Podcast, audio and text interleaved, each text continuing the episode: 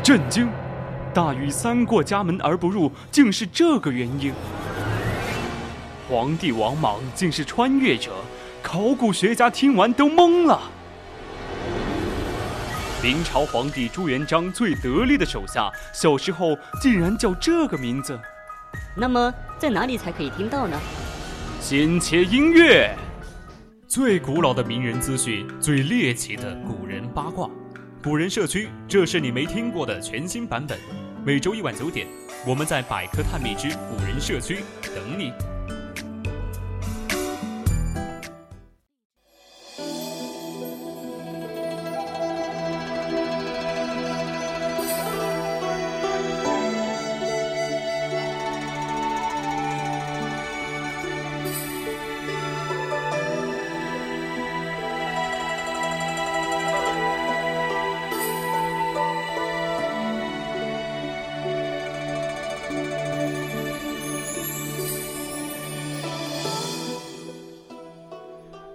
青春调频与您共享，这里是 v i l s 广播电台百科探秘之古人社区。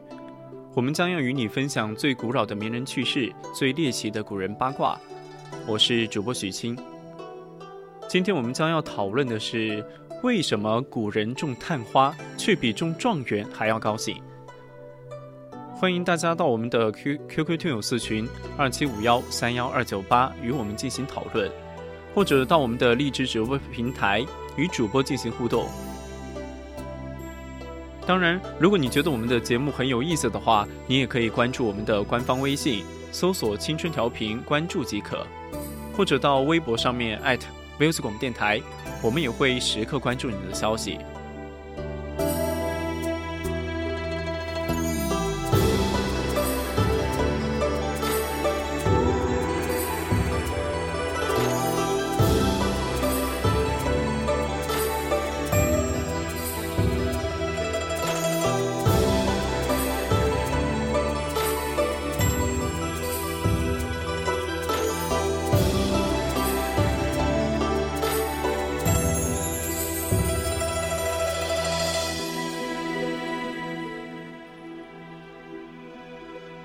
我们都知道，在现在，高考就像是千军万马过独木桥。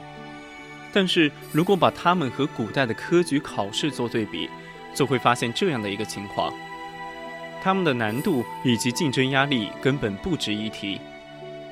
就用范雎中举的例子来说，他在那么大的年纪当中中了举人，兴奋过度的范进喜极而疯，令人啼笑皆非。可见科举考试当中中举，对于大多数来说还是非常有难度的。而从隋朝时期就已经开始的科举考试，主要用于皇帝选拔人才。在普通的百姓当中，他们也都知道“书中自有颜如玉，书中自有黄金屋”。几乎只要金榜题名，就可以改变社会阶层，成为朝廷的官员。所以，古代大多数的读书人的人生最大目标都是考上状元。但是，为什么在古代当中种探花的人会比中状元的人还要高兴？说出来你们可能都不会相信。科举考试的考场上面屡屡失败、屡战屡败的高龄考生比比皆是，就如上面提到的范进。还有唐代诗人孟郊，在考中进士之后，骑着快马，一天看遍长安城的花。但大家是否都知道，当时的孟郊已经年过半百，就连曾国藩的父亲曾林书，考到秀才时已经三四十三岁，而那些爷孙同科的现象，更是已经见怪不怪了。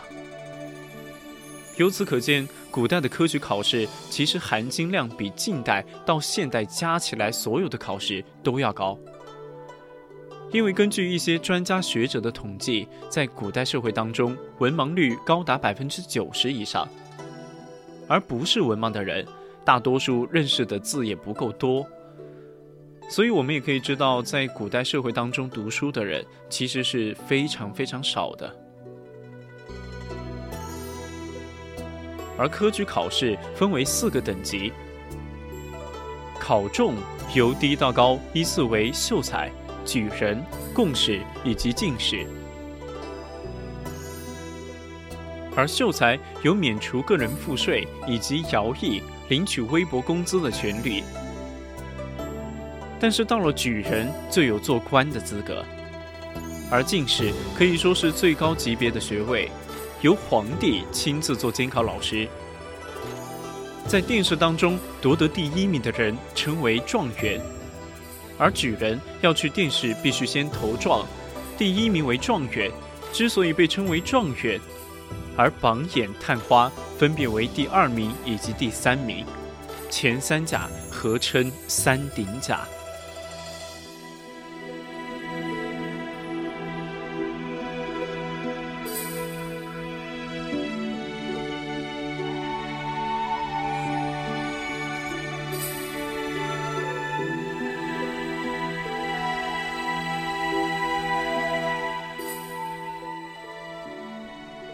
状元的待遇肯定要比探花好得多，但是在古代考试当中，探花却更加高兴的主要原因，是有一条不成文的规定，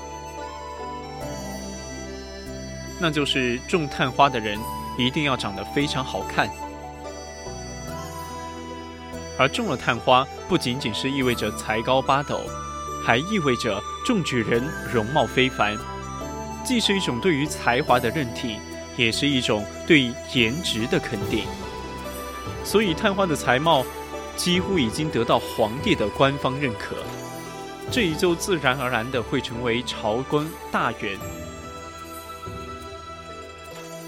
所以在古代种探花要比中状元还要高兴，就像是何坤就是一个典型而有名的探花，就因为长得好看俊俏。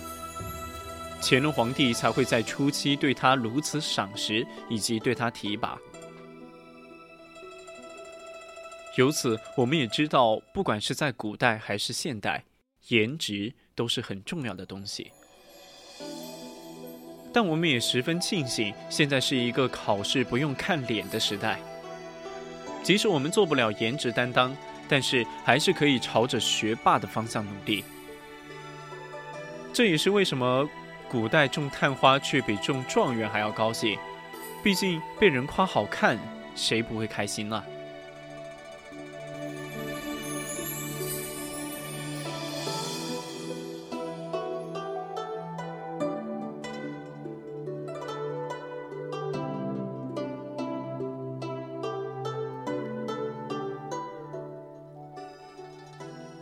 而大家对于科举考试应该也非常不陌生。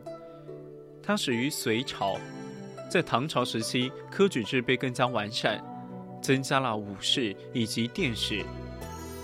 科举制一直到清朝灭亡才彻底退出历史的舞台。但从它的建立和到它的灭亡，跨越了无数个朝代。在如此长的时间当中，每一个朝代的人才都是通过它被选拔出来。而这个制度也不能真正的说退出了历史的舞台，毕竟它现在是目前高考的前身。而探花这一词位最开始被出现为朝唐代，可是当时和殿试第三名没有什么关联。由于当时的新科进士是在春天的时候发榜，此时又是京都杏杏花绽放的时节。因此，考中的进士们为了庆祝自身中第，便大伙儿相互筹拔，举办一个游园会，也被称为杏花宴。同时，要选择两个年少俊秀的使者，当做探花使，为状元送上花束，而这两位，这两人便称为探花。考上探花。就意味着能够得到皇上的关注，所以和状元相比，都是加官进爵的好事情。但是不管怎么样，也是前程似锦，前途一片光明。而且在古代还有一个不成文的规定：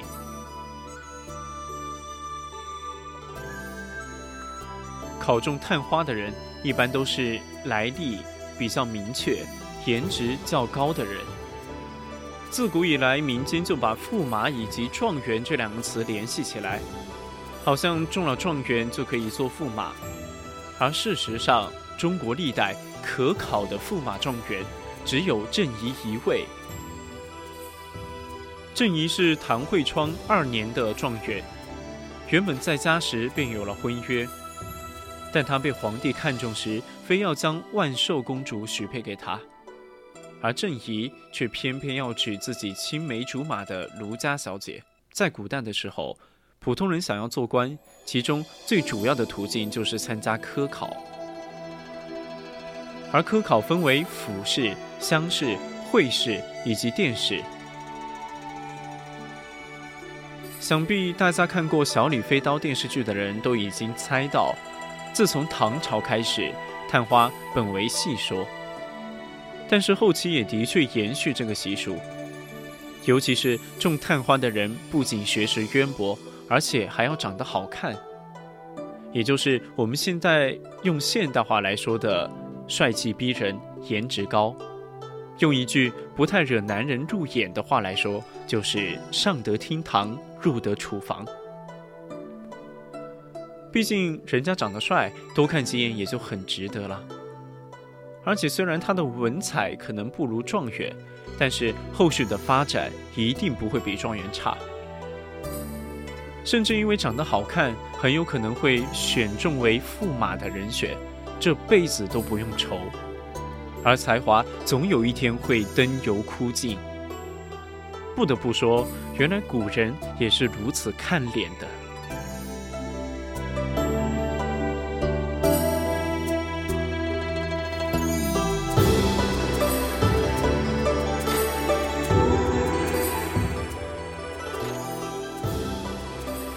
听过这篇文章，想必大家对于探花和状元的故事都有了一个更深的了解。不过这些都只是比较粗略的概括一些。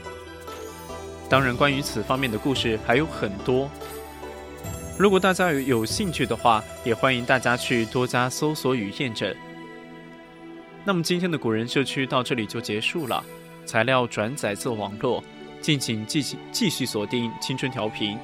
我们下期再见。